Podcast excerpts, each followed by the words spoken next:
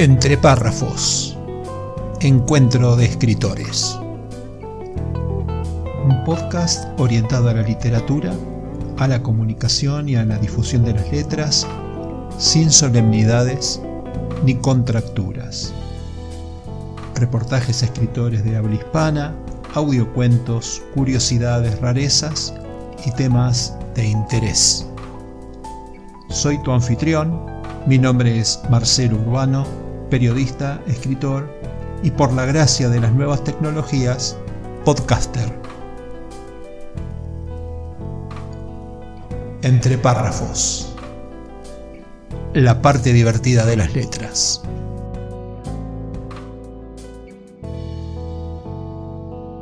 Hola, ¿qué tal? Bienvenidos a este nuevo episodio de Entre párrafos. Hoy, en versión internacional, vamos a charlar con un escritor francés afincado en España y que se presenta en sociedad con el seudónimo de Pierre Le Sauvetat. Después me va a corregir si lo, expresé bien. Según me cuenta, su seudónimo responde al apellido de su madre, típicamente occitano.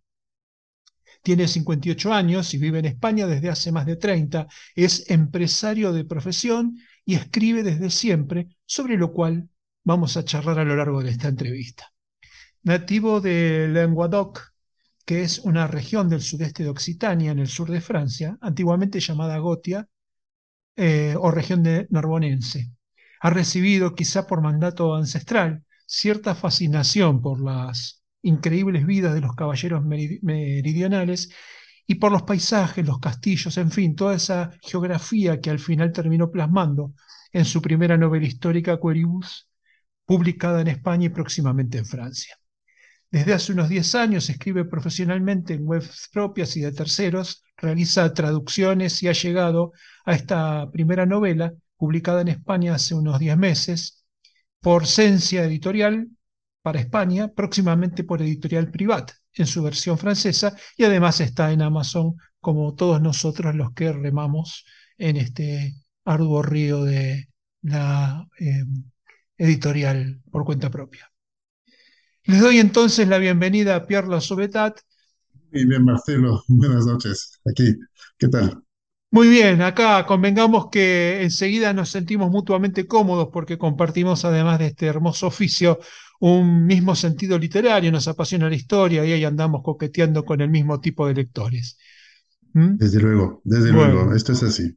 Bueno, vamos a arrancar con la entrevista. Decía que oficias como escritor y periodista desde hace 10 años pero que también escribes desde siempre. ¿Qué es lo que escribías cuando eras niño? Eh, ¿Tu familia incentivaba este amor a la, literatura?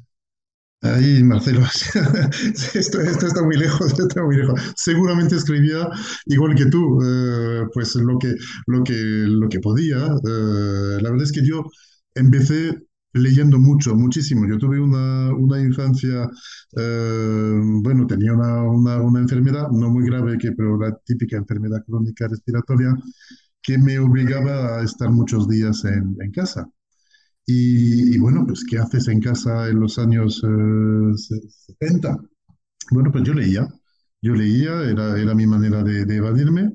Y, eh, y, bueno, pues leía pues lo que tenía en casa, luego cuando se me acabó, pues empecé a buscar libros en las bibliotecas, a, pedir libros en los cumpleaños, en Navidades, etc.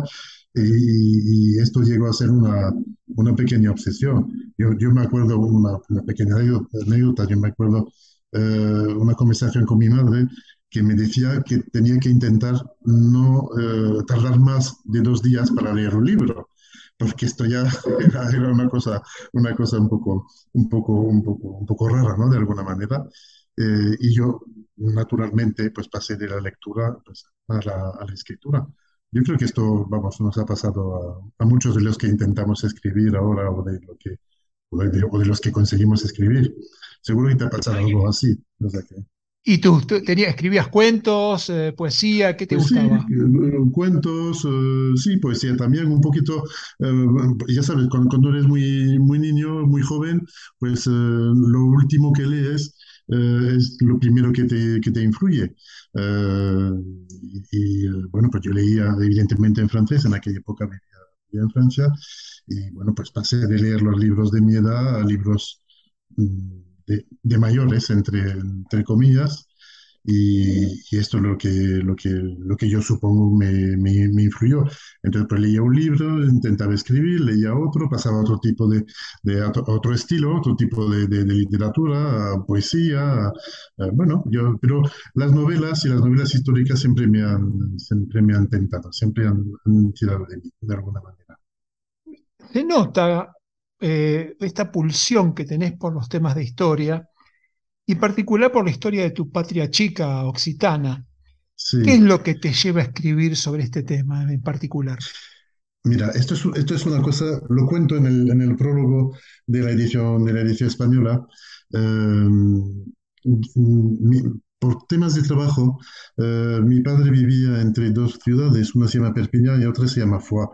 Em, esto está en el sur de Francia, la región de Aquitania, la región de Languedoc, Languedoc y Roussillon, que es la, la parte que, que toca el, el, mar, digamos, que es Cataluña Norte, para orientarnos de alguna manera. Que está justo al norte de la, de la cadena de los Pirineos que separa Francia de España. Eh, entonces, mi, en, digo que mi padre vivía entre por, temas profesionales, trabajaba entre, entre Foix, que es una ciudad eh, muy antigua, eh, todavía con aspecto muy, muy medieval, en medio prácticamente del Pirineo, y Perpignan, que está en la costa mediterránea.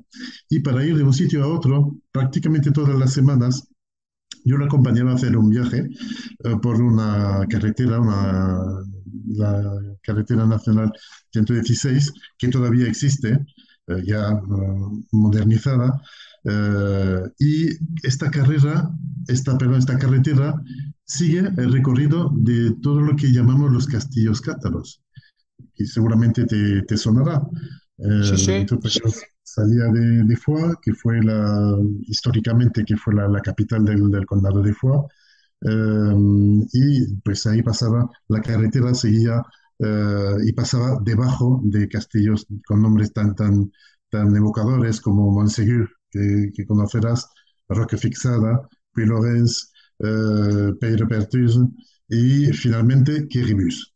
Eh, y cuando llegas al, al, final de esta carretera ya llegas a, a, Perpignan. Y yo hacía este viaje de ida y de vuelta como una vez a la, a la semana con mi padre.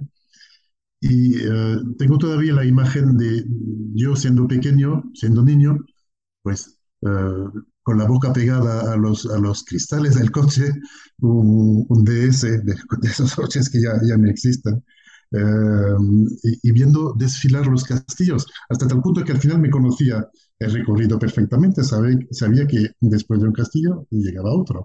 Y, esto yo creo que de alguna manera esto me ha ido influyendo. Esto, por supuesto, y los, y los paisajes. Los paisajes en mi novela eh, en las presentaciones suelo decir que esta novela realmente es, es, prácticamente para mí como una especie de álbum fotográfico, porque hablo mucho de los paisajes de, de los Pirineos, eh, de estas montañas, eh, algunas áridas, otras más verdes, de estos castillos, eh, donde la gente en un momento dado decidió instalarse por temas eh, militares y donde acabó viviendo unos mis, mis, personajes, pero antes de ellos mucha gente y después de ellos también mucha gente. O sea que me fascinó desde, desde pequeño esta, estos paisajes y de ahí la, la, la gente que vivió ahí.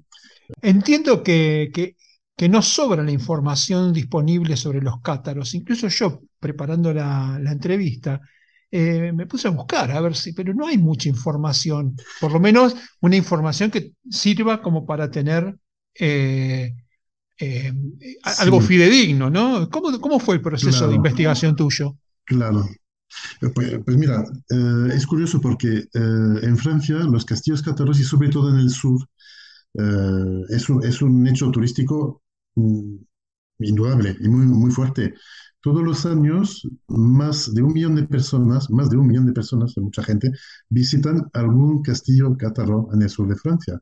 Hay una, una, una organización, eh, los, eh, se llaman los les sites du pays catar, los sitios de, de, del país cátaro, eh, que agrupan pues, los principales eh, organismos turísticos y que y se organizan visitas de unos y otros eh, castillos. Pero esto de alguna manera es curioso porque eh, tiene mucho éxito en, en Francia, muchísimo eh, éxito en Francia, muchos visitantes, mucho interés por el, por el tema del catarismo. Em, también lo hay en los países anglosajones, hay muchísimos eh, visitantes em, americanos, eh, muchos visitantes eh, americanos, ingleses, etcétera, pero no ha cruzado los Pirineos, eh, en el sentido de que en España, eh, aunque ya hay algunas novelas escritas y sobre todo desde por la parte de Cataluña, pues hay, eh, hay tours, hay, hay interés para, para, el catalanismo, realmente no ha llegado el, el, el hecho cultural a, a, a, España y supongo que tampoco a, a Sudamérica. Eh, bueno, yo supongo que esto es cuestión de tiempo. La verdad es que es un, es un, eh, son unos sitios, es una historia llena de, de, todo lo que nos gusta los que escribimos estas historias. Tú tienes mucho más experiencia que en esto, de temas de, de, de misterios, de inquisición, de, de asesinatos. o sea, todo, todo esto es lo que se vivió en esta, en aquella época, en la Edad Media, en el siglo XIII, en esta parte de la Edad Media. Eh, y, la, y, la, verdad es que es, es muy interesante. ¿Y te, te ibas a, la, a, las bibliotecas, eh, hurgabas en viejos, en viejos contenidos? Eh, ¿Había documentación que ibas a explorar personalmente? Sí, sí, sí, sí. Eh, cuento también en el, en el prólogo de, de Queribus que, uh, bueno, con, con, o sea, compraba libros, me los prestaban, los intercambiaba, biblioteca, etcétera. Um, y luego, cuando tuve cierta edad, yo tenía una, una, una mobilette, no sé si esto se da mucho en Sudamérica, que es una pequeña moto a partir de los 14 años. eh, y con esto yo iba, yo vivía en aquel entonces en Perpiñán y me hacía 100, 250, hasta 250 kilómetros en un fin de semana para ir a visitar un castillo cátaro, unas ruinas eh, de, un, de un pueblo, para para, para, hacer incluso algún tipo, ahora ya 40 años más tarde se puede decir, algún tipo de, de, uh, de, de exploración arqueológica uh, totalmente ilegal, evidentemente, pero además no tenía ni idea de, cómo se hacía esto.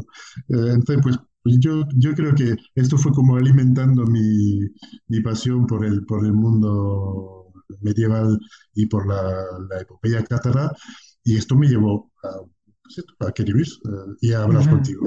Fíjate bueno, y ya, y ya, que hablamos de cátaros, ¿podés este, contarnos quiénes eran y cómo pensaban? Pues sí, sí, sí. Uh, esto, es, esto es un tema muy, muy interesante y además con mucha controversia y uh, en permanente revisión. Mira, los cátaros realmente eran unos, eran unos, unos, unos, unos heréticos uh, que uh, tenían un pensamiento esencialmente dualista.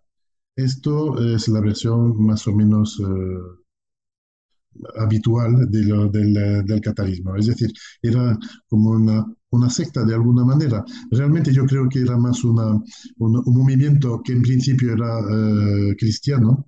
de hecho, ellos se, se, se definían como la iglesia la iglesia del bien, la, iglesia del bien en, en occitano, y uh, tenía una, una, una, una, idea religiosa, unas, unas nociones religiosas basadas en el, en el dualismo. Es decir, para ellos, nosotros vivimos en el, en el mundo del mal y uh, del, del maligno, del diablo y uh, el Dios uh, celestial, el Padre celestial, el Dios todopoderoso, lo llamemos como lo llamemos, um, no es de este mundo.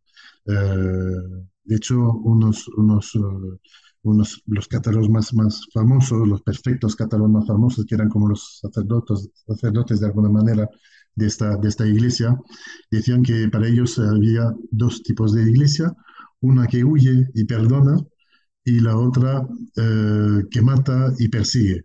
Ellos, eh, la iglesia cátara era la iglesia que huía y perdonaba, y la iglesia cristiana romana era eh, la, la que perseguía y la que mataba en, en, en, en actos tremendos que, bueno, que ya conocemos todos, de, en, hogueras, etc.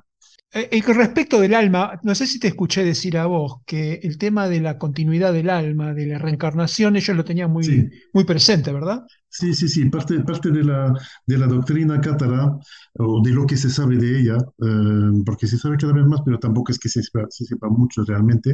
eh, eh, y además, lo que, lo que es peor, se sabe sobre todo eh, por textos eh, que nos llegan por parte de los vencedores, de alguna manera, por parte de la Inquisición, por registros inquisitoriales. Eh, la- para ellos existía la metempsicosis, es decir, eh, el alma, el alma de los hombres eh, iba pasando de un cuerpo humano, lo que llamamos una túnica, a otro, incluso pasando por animales, eh, por un caballo, por eh, una planta, incluso en algunos casos algunos llegaban a esto, la mayoría no, Eh, y hasta encontrar el camino al cielo.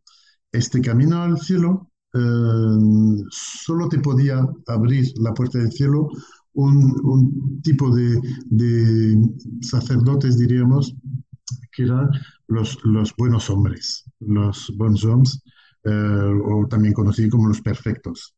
Eh, ellos eran los que tenían la, la, la posibilidad eh, por medio de una, de una, de una ceremonia ritual eh, terminal, un- una especie de extrema unción eh, que se llamaba el Consolamentum, que tenían la posibilidad de abrirte las puertas del cielo, siempre y cuando evidentemente te arrepintieras de tus, de tus pecados y, eh, y, eh, y dejaras de, de beber y comer en este momento, pues podías ir eh, hacia a través de la muerte hacia, hacia el paraíso.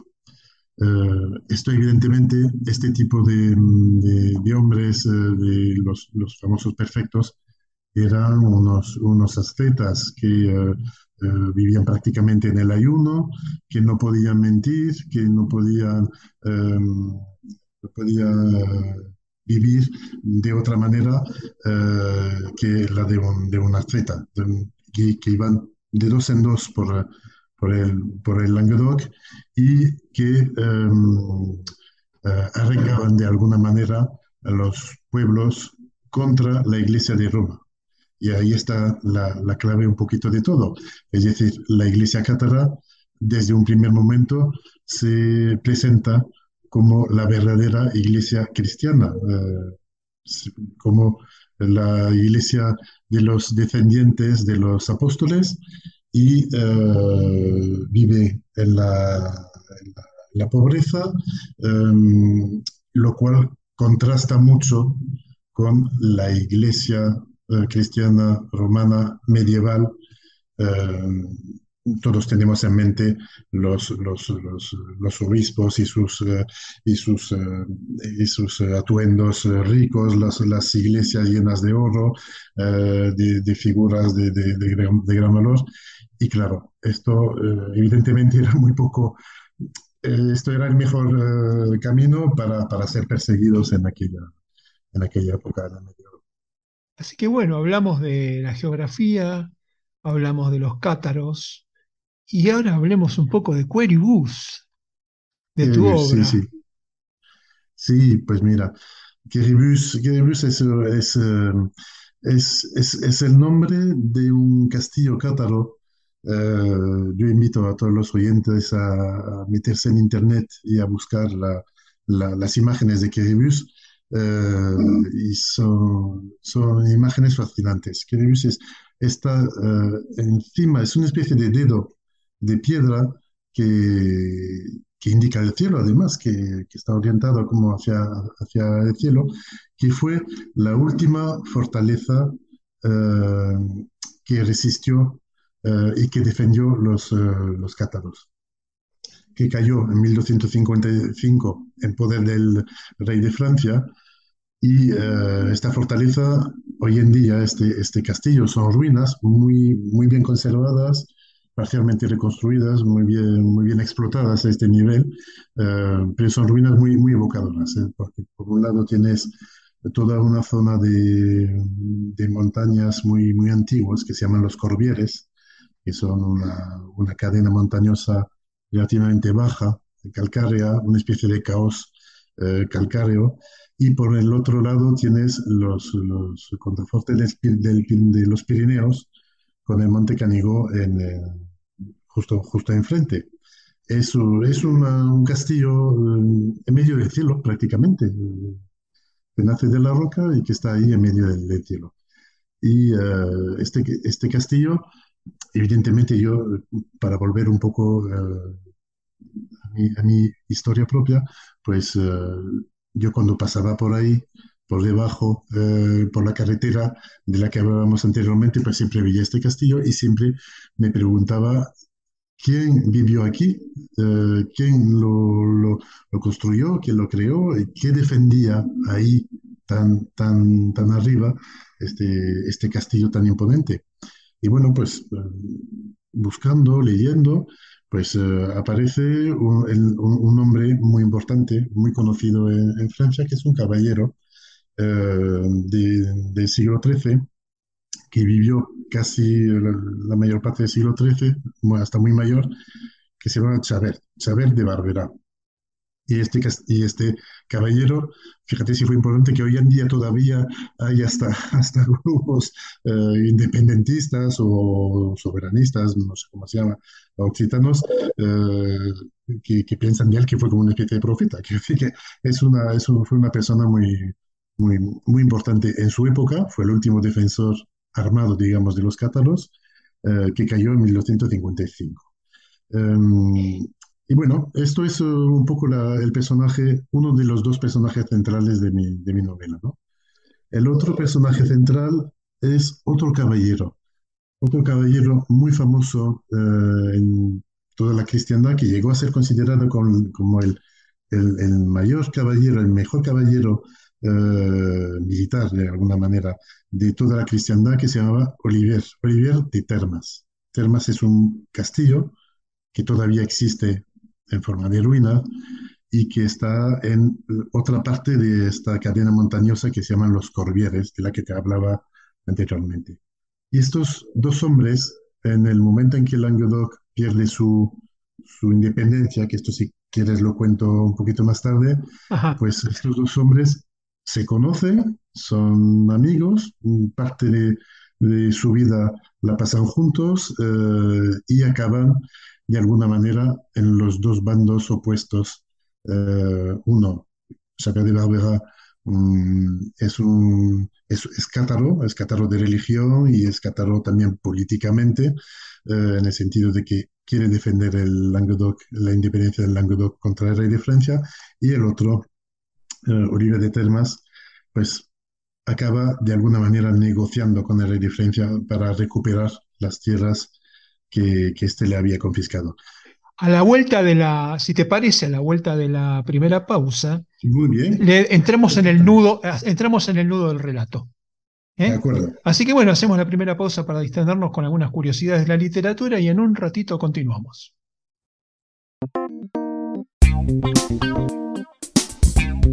Entre párrafos, curiosidades, rarezas, misceláneas y datos inútiles pero literarios. Humor y literatura en entre párrafos la parte divertida de las letras.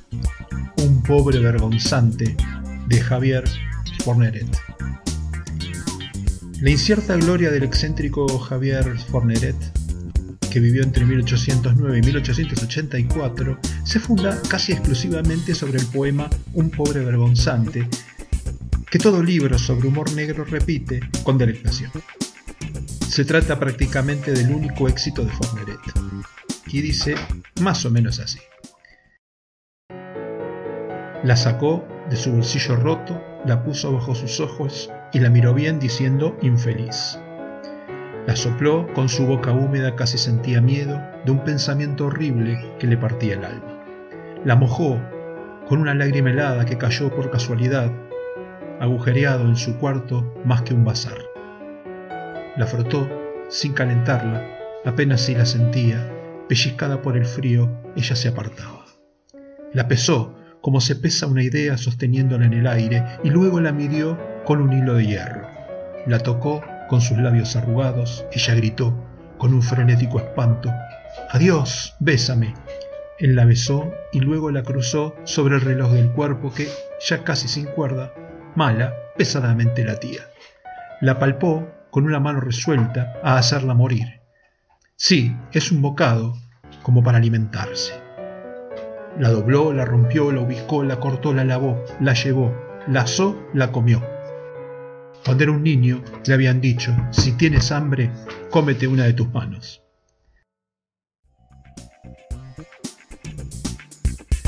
De Valpers Nelsvers ni pros, en vapores ni verso ni prosa. Humor negro en entre párrafos la parte divertida de las letras.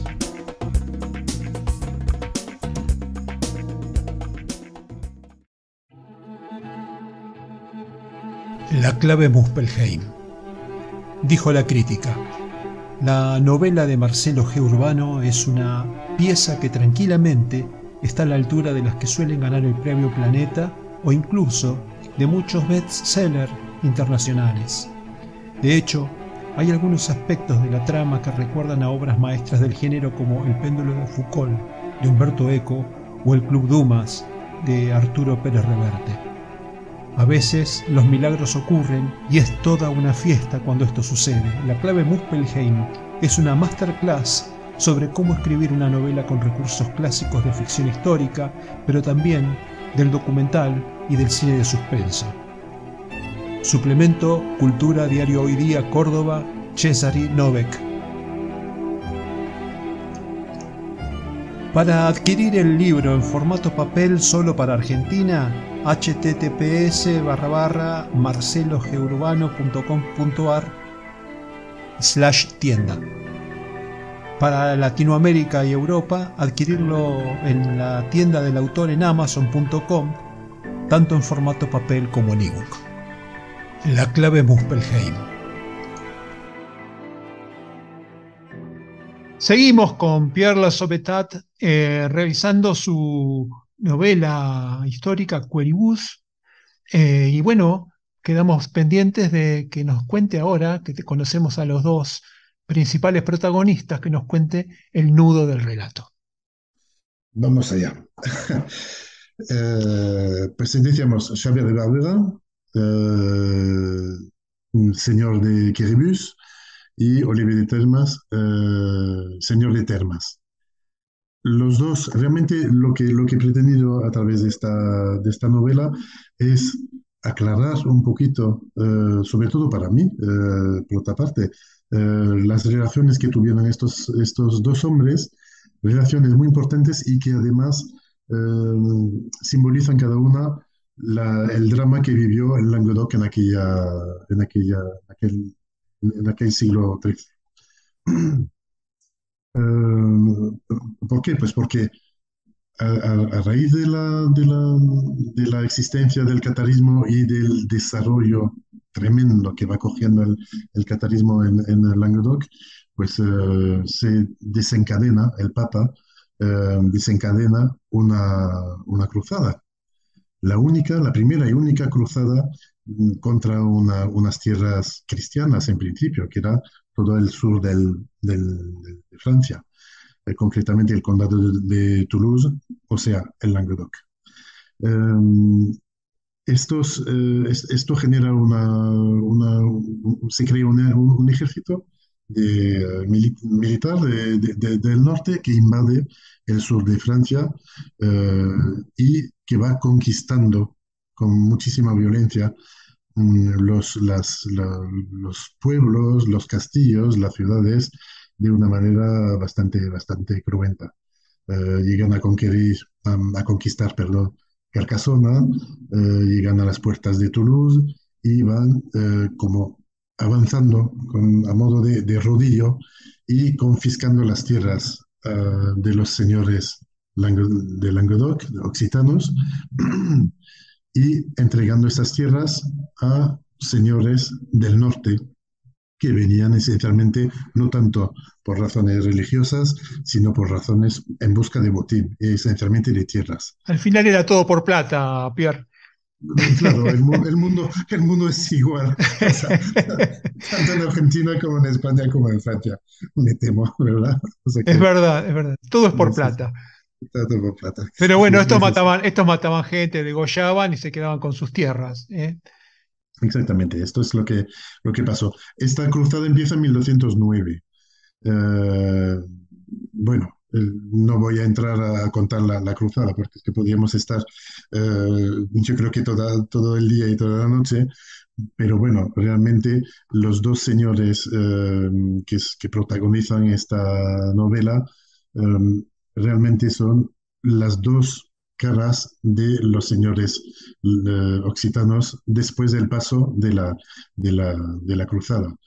Unos no tienen más remedio que aliarse con el rey de Francia, que, que era ya una, una, mm, muy potente, tremendamente potente, que tenía pocas tierras, pero bastante dinero y sobre todo una fuerza militar muy importante. Y el otro, que es Xavier de Barbera, es el, eh, el resistente, el, el occitano eh, cátaro convencido que protege eh, los últimos eh, cátaros hasta los últimos momentos. Y estos dos hombres que se conocieron, que se apreciaron, hay textos eh, que, eh, que dan fe de ello, eh, que trabajaron juntos, hay que pensar que juntos participaron junto con el rey eh, Jaume I de Aragón a la conquista de Mallorca, eh, formando lo que posteriormente sería España, primero Aragón y luego España. Eh, pues estos dos hombres pues tienen dos vidas paralelas, pero que se van como separando de alguna manera. Y ahí eh, ya un pequeño apunte, que es que realmente yo necesitaba para hablar de estos hombres, de estas vidas tan, tan novelescas, tan increíbles, eh, pues he creado un personaje, un personaje que es un, un notario, eh, que se llama Pierre de Lisiac, eh, que pasa de- al ser- del servicio de uno al servicio de otro y que a lo largo de toda su vida pues va a vivir entre estos dos hombres. Y curiosamente, eh, ya de escritor a escritor, tú mucho más escritor que yo, pues a mí me ha pasado lo que seguramente te habrá pasado a ti también, que poco a poco es este personaje eh, el que se va adueñando de la, de la, de la novela, ¿no? De, de alguna manera, y, y cuento su vida, realmente. O sea que esto es un poquito una- la, la pincelada que, que- que puedo dar la verdad que es atrapante, fascinante. Eh, digo, bueno, vos tenés el producto listo, prácticamente terminado, escrito, y tenés que contactarte con una editorial. ¿Cómo fue tu primer libro? ¿Cómo fue la- el proceso de edición del primer libro, de este primer libro? Mira, fue, eh, fue de, de- de- de estas cosas que, que pasan. eh, con- contacté con muchas editoriales. No sé cómo funciona en Argentina, pero en España es muy, muy, muy complicado un primer libro. eh, realmente, si no tienes contactos, no tenía contactos co- concretos, pero, pero conocí una persona que quería crear una, una editorial una loca, evidentemente, porque crear una editorial, conoces este mundillo seguramente mejor que yo, pues eh, es muy complicado, realmente es un mundillo muy, muy complicado. Eh, y eh, bueno, la- esta persona fue contactada por mi correctora y, eh, y me llamó y me dijo, bueno, pues, me, me gusta este, este tema, mm, pásame tu, tu, tu manuscrito. Se lo pasé y a los eh, 10 días ya, ya, ya firmábamos contratos, o sea que, que es un- una maravilla. Y a Ajá, partir de ahí, pues todo, todo el trabajo, y la verdad es que es, es un trabajo muy bonito, muy interesante, tremendamente divertido. Y, y bueno, y de momento en España, pues está avanzando, está avanzando bastante bien. Mm, hasta que me contactaron de, desde Francia, de, de- de tres editoriales concretamente, porque habían leído la, la versión española, y bueno, pues ya pude, pude escoger por fin, una, una, una gran editorial, que es la editorial Priva, que es muy famosa, que está ubicada en Toulouse, eh, que tiene más de 150 años de, de existencia, y bueno, pues me propusieron sacarlo en, Francia y más concretamente en mi región, en el sur de Francia, aunque va a salir en, toda la francofonía. Eh, y bueno, pues ya el sueño empieza, quiero decir que ya es una, una cosa fantástica. Ajá. Eh, es eh, Cencia, Editoriales en España y Privat en Francia. Es en Francia, sí, sí, exactamente. Ajá. ¿Cómo es tu relación general con estas editoriales? Este, ¿Te adelantan regalías? ¿Tienen que invertir? ¿Vos tenés que tener algún tipo de financiación? No, no, no, no, no, no. Yo tenía muy claro que o bien lo editaba yo, eh, o bien sacaba yo el libro como fuera, o eh, recurría a una editorial, perdón, editorial clásica, es decir, una editorial que, que corría el riesgo de alguna manera, ¿no? Eh, yo, la verdad es que mm, viendo un poco cómo se presentaba el, el panorama en, en España, eh, yo estaba a punto de, pasar a la autoedición, eh, a la autoedición propiamente. Eh, yo solo, realmente. Surgió Ciencia Editorial y bueno, pues Ciencia Editorial es una editorial de las de toda la vida. O sea, quiero decir que no tiene. yo yo invierto, invierto mucho, mucho tiempo, la verdad es esta. invertí mucho tiempo, pero muchas correcciones, bueno, el trabajo del escritor es así. En Francia, pues la verdad es que me hacen trabajar muchísimo, hacen currar mucho, como decimos aquí, pero el, trabajo que, que sacan es, de la edición que van a sacar en Francia, yo creo que va, a ser muy, muy bonita y esto es, esto es muy ilusionante, desde luego, es, eh, es muy ilusionante. soy muy consciente de haber tenido mucha suerte es decir, haber encontrado la editorial adecuada en el momento adecuado. Sí. Eh, cosa que yo entiendo que es muy, muy difícil hoy en día. Yo no sé si compartirás conmigo esta, este análisis. Es muy complicado, ¿verdad? claro que sí. Claro que sí. ¿qué, escritores o autores reconoces con influencia en tu literatura? ¿Hay algún autor que, te haya partido la cabeza o te haya volado la cabeza respecto de cómo escribe, de cómo, de cómo arma sus historias?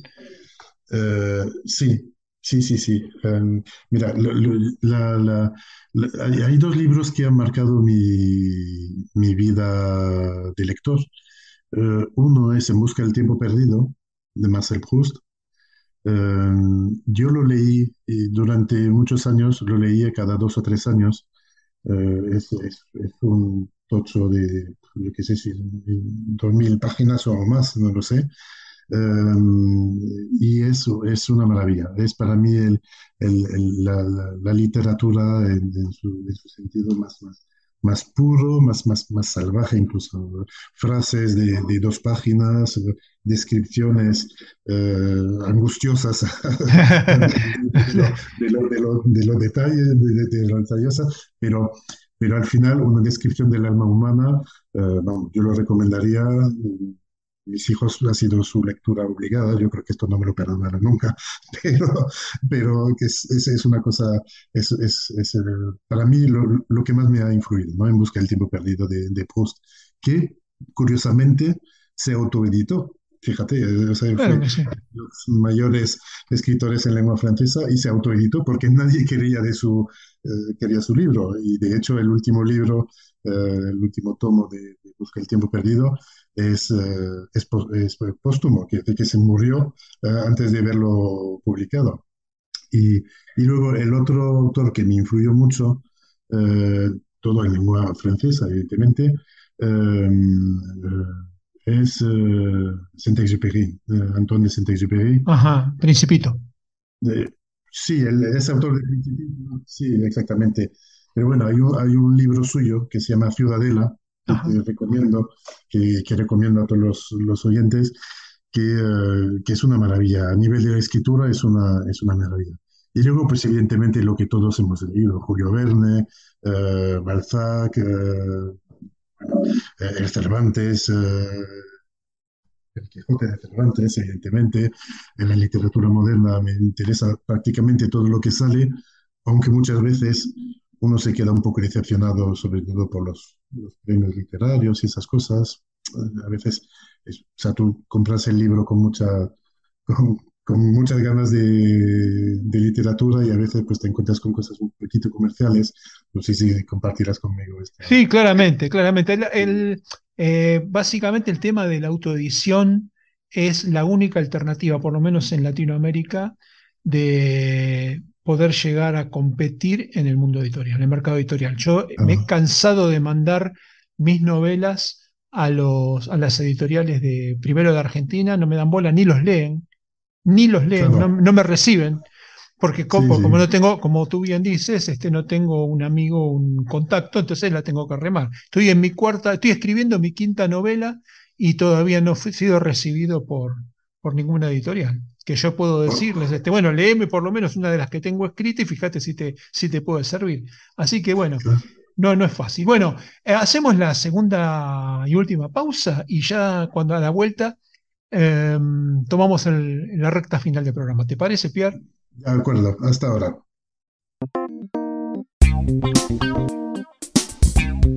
Entre párrafos, curiosidades, rarezas, misceláneas y datos inútiles pero literarios. Frases célebres en entre párrafos, la parte divertida de las letras. La mente es su propio lugar y en sí misma puede hacer un cielo de infierno o un infierno de cielo. El paraíso perdido de John Milton, poeta y ensayista inglés que vivió entre 1608 y 1674. La Tierra va rotando sobre su eje y, sin ninguna relación con ello, todos nosotros vivimos dentro de un sueño. Esto es de Kafka, en la orilla, de Haruki Murakami, escritor y traductor japonés nacido en 1949. En realidad no le importaba la muerte, sino la vida, y por eso la sensación que experimentó cuando pronunciaron la sentencia no fue una sensación de miedo, sino de nostalgia. Cien años de soledad, de Gabriel García Márquez. Y el encanto de la novedad, cayendo poco a poco como un vestido, dejaba al desnudo la eterna monotonía de la pasión que tiene siempre las mismas formas y el mismo lenguaje. En homenaje a nuestro invitado, una frase de Madame Bovary de Gustave Flaubert. Lo que solo ocurre una vez es como si no ocurriera nunca. Si el hombre solo puede vivir una vida, es como si no viviera en absoluto. La insoportable levedad del ser del novelista, escritor de cuentos cortos, dramaturgo, ensayista y poeta checo Milan Kundera, que dicho sea de paso, se nacionalizó francés en 1987. Frases célebres en entre párrafos, la parte divertida de las letras.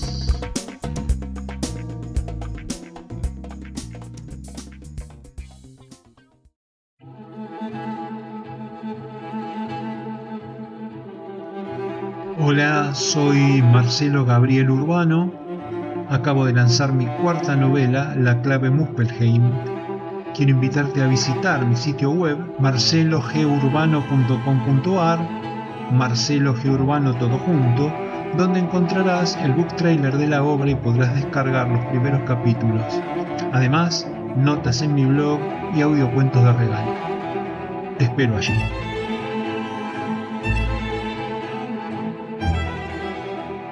Estamos de vuelta con Pierre Lasobetat, con quien empezamos a recorrer ya el tramo final de este, de este episodio de hoy.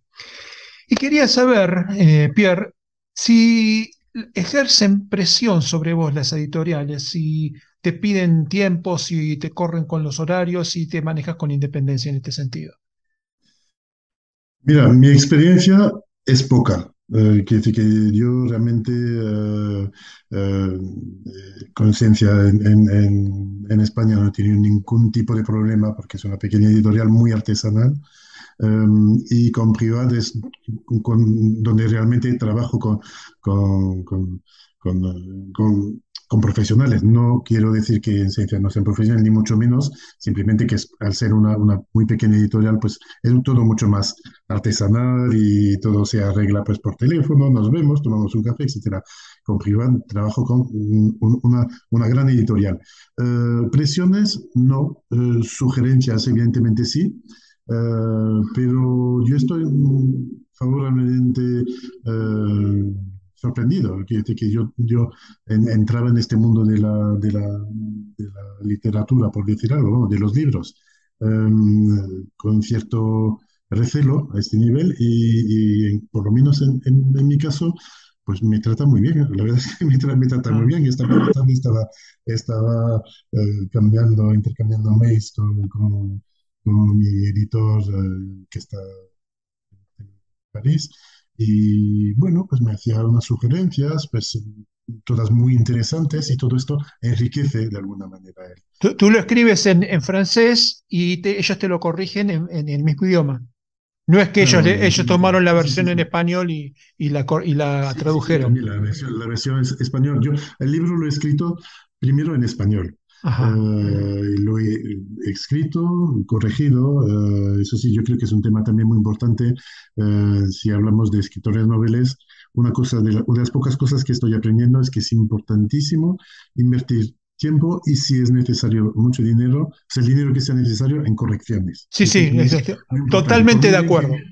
por muy bien que Totalmente uno escriba, o sea, seguro que, vamos, te- tú tienes mucho más experiencia que yo, pero yo, yo creo que es así, o sea, que no hay exactamente así. Que, que, que no hay nada peor que un libro que llega, un manuscrito que llega con, con faltas de, orto- de ortografía, bueno, algunas puede pasar, pero a veces, pues, yo qué sé, No, igual el, el corrector se da cuenta si la falta de ortografía es, este, es sistemática o es un error, o es un error casual, pero particularmente con las conjugaciones, con la semántica, es muy importante tener, porque uno se, se embebe en, en la historia y la- por más que la corregís, hay cosas que ya no ves.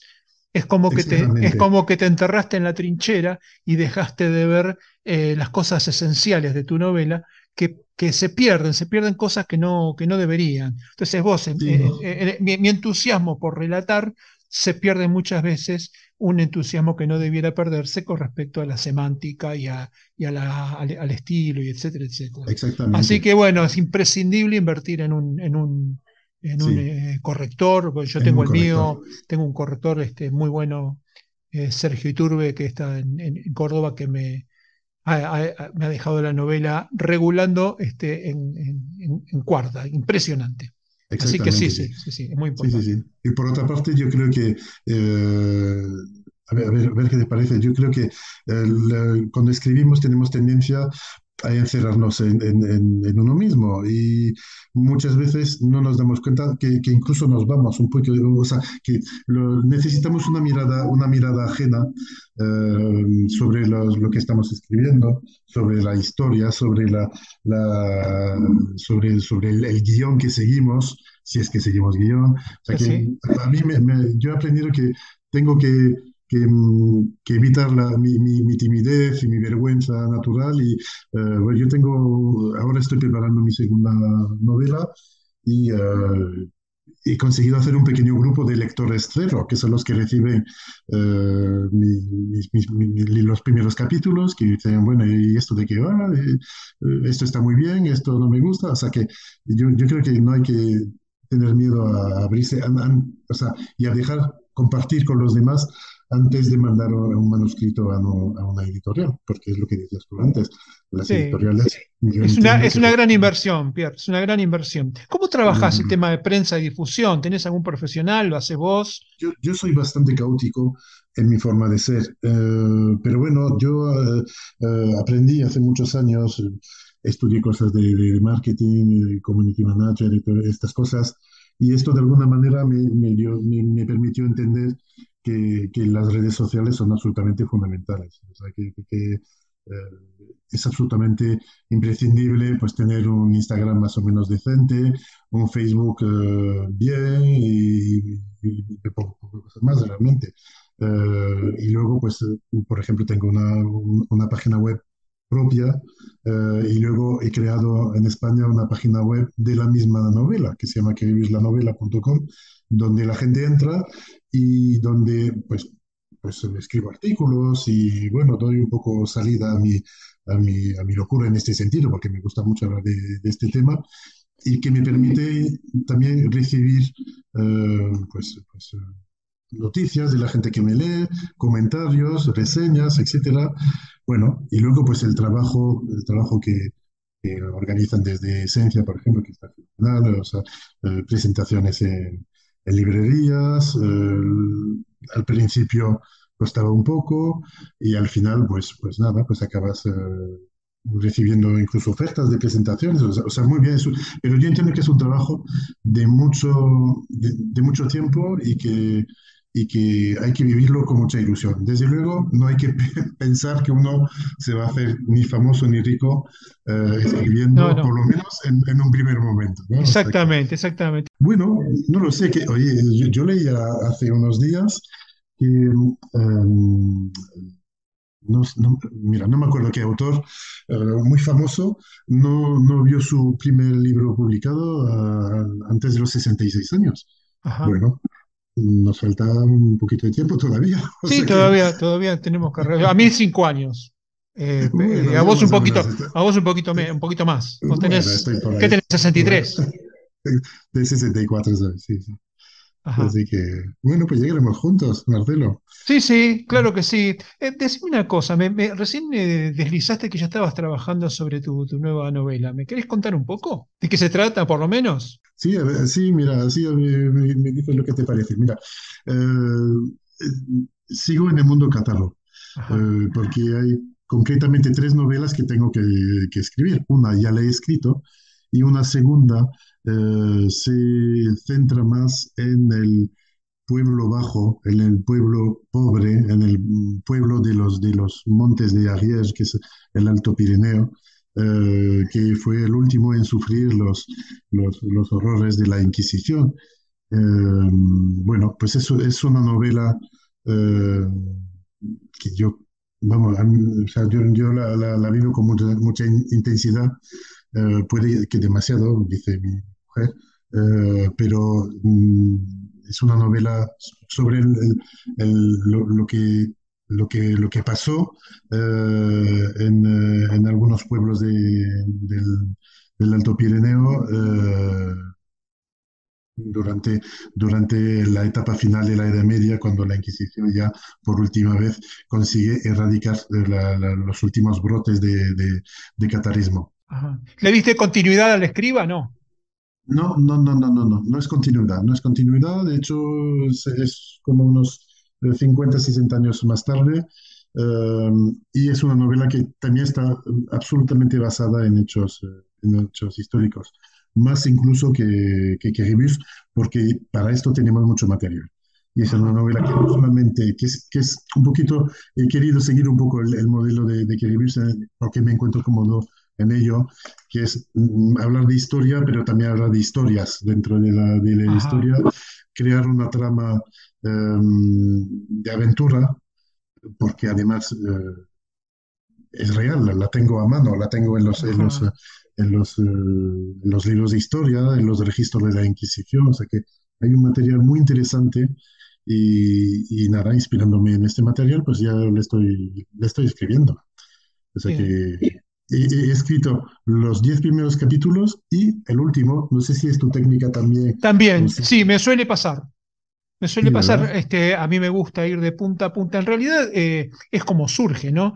Eh, la última novela yo la escribí como un, como un, eh, este, la que te mandé, este, sí, sí, sí. La que lo de Muspelheim, la escribí. La estoy leyendo, es una maravilla. Claro, yo la escribí de punta a punta y tenía un final, al cual después le agregué el final que hoy, que hoy tiene. ¿Por qué? Porque me quedé corto respecto de, quedaba un, un, un, cabo sin atar, un hilo sin, sin, sin, anudar que necesité terminar, pero la novela la tenía toda, toda diagramada.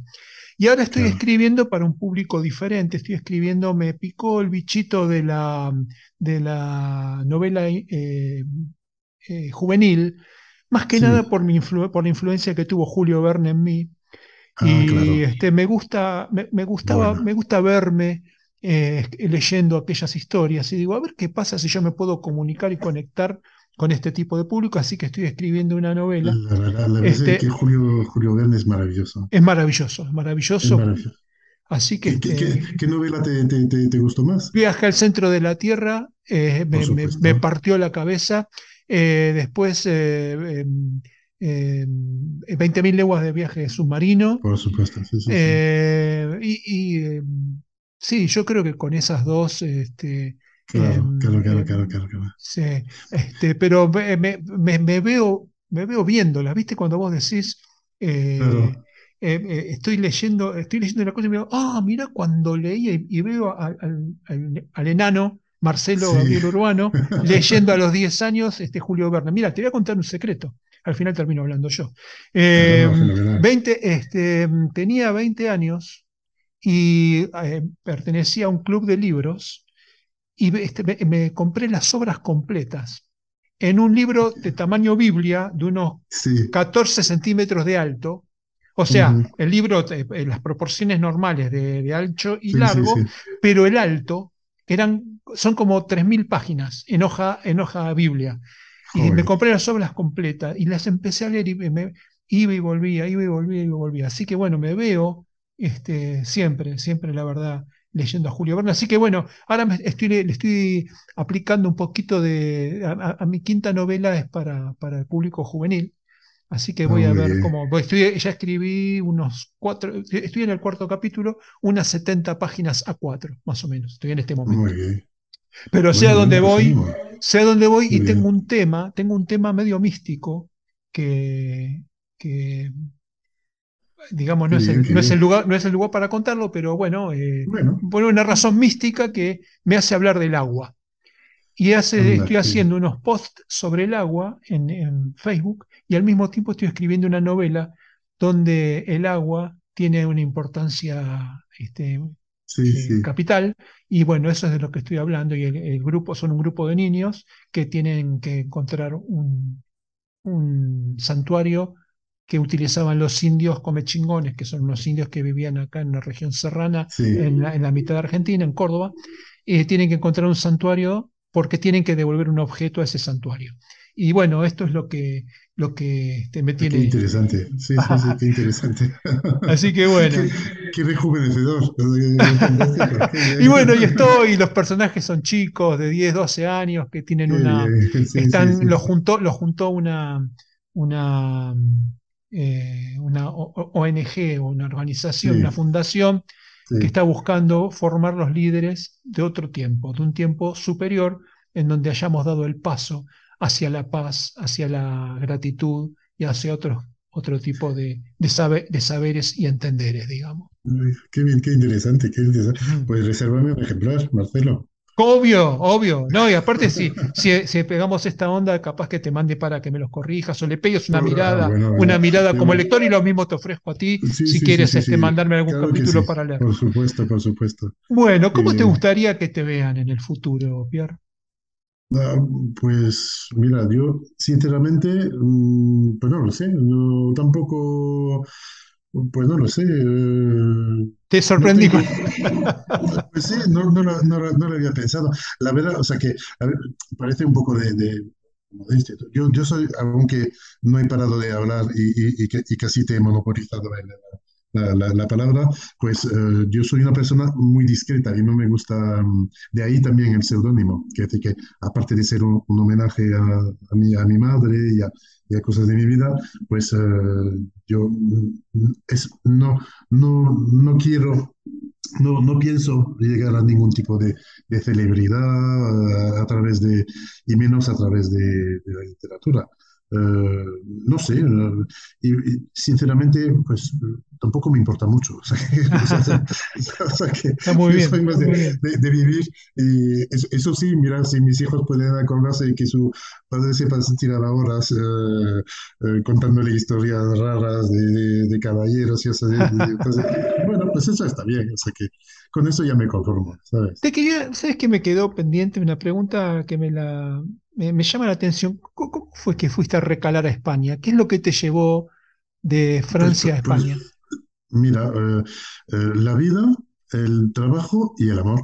O sea, que, o sea, más, más sencillo que, esto imposible. Que, yo me, me, enamoré de una maravillosa madrileña y aquí estoy. O sea, que no hay más, no hay más historias. O sea, que eh, de todas formas, es verdad que eh, en la zona sur de Francia, concretamente Rosellón, que es, la, que es Cataluña Norte, digamos, la zona este de, de, España, pues la, la, la, inmediatamente contigua a, Cataluña, que es el Rosellón, pues hay muchas relaciones con, con, con, la zona sur, con Cataluña y con España, evidentemente. Eh, de hecho, históricamente, y, y, y, esto también lo, lo he querido destacar en, la, en en la novela. Históricamente, las regiones del sur de Francia han tenido mucha relación cultural, comercial, eh, eh, militar, incluso de todo tipo de intercambios, de, guerra, eh, aliados, etc. tienen una historia común con, con el norte de, de, España. Para mí, cuando, yo cuando, era, cuando vivía en ciudad en Francia, que es una ciudad de provincia, pues eh, podía irme a París, no me apetecía mucho, eh, a Toulouse, que era la gran ciudad más cercana, o a Barcelona. Bueno, mm, al final escogí Madrid porque me enamoré de una madrileña, así, de claro. ¿Y tienes, tienes hijos? Tengo hijos, sí, sí, sí, tengo cinco hijos. Bien, bien. Bueno, ¿cómo, ¿cómo, eh, digamos, tus libros se consiguen en Amazon, verdad?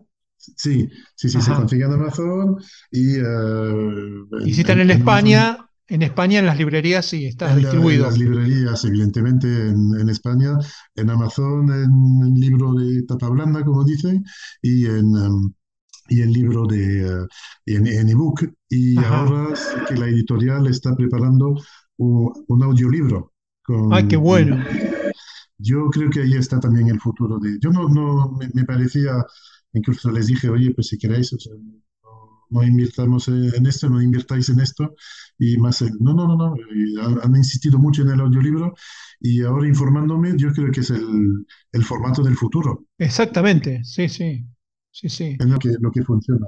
Pierre, encantadísimo de haberte conocido, un placer este, que hayamos tenido esta charla. Un placer, de verdad, ¿eh? Eh, así que bueno, nos vemos pronto. El programa, ya te dije, sale en dos semanas, así que la semana que viene nos estamos comunicando para pasarte links y, para que lo puedas también distribuir entre tus compañeros, amigos y, y contactos. Por supuesto. Un abrazo, querido. Gracias. Un abrazo, Marcelo. Muchísimas gracias. A ti, a ti.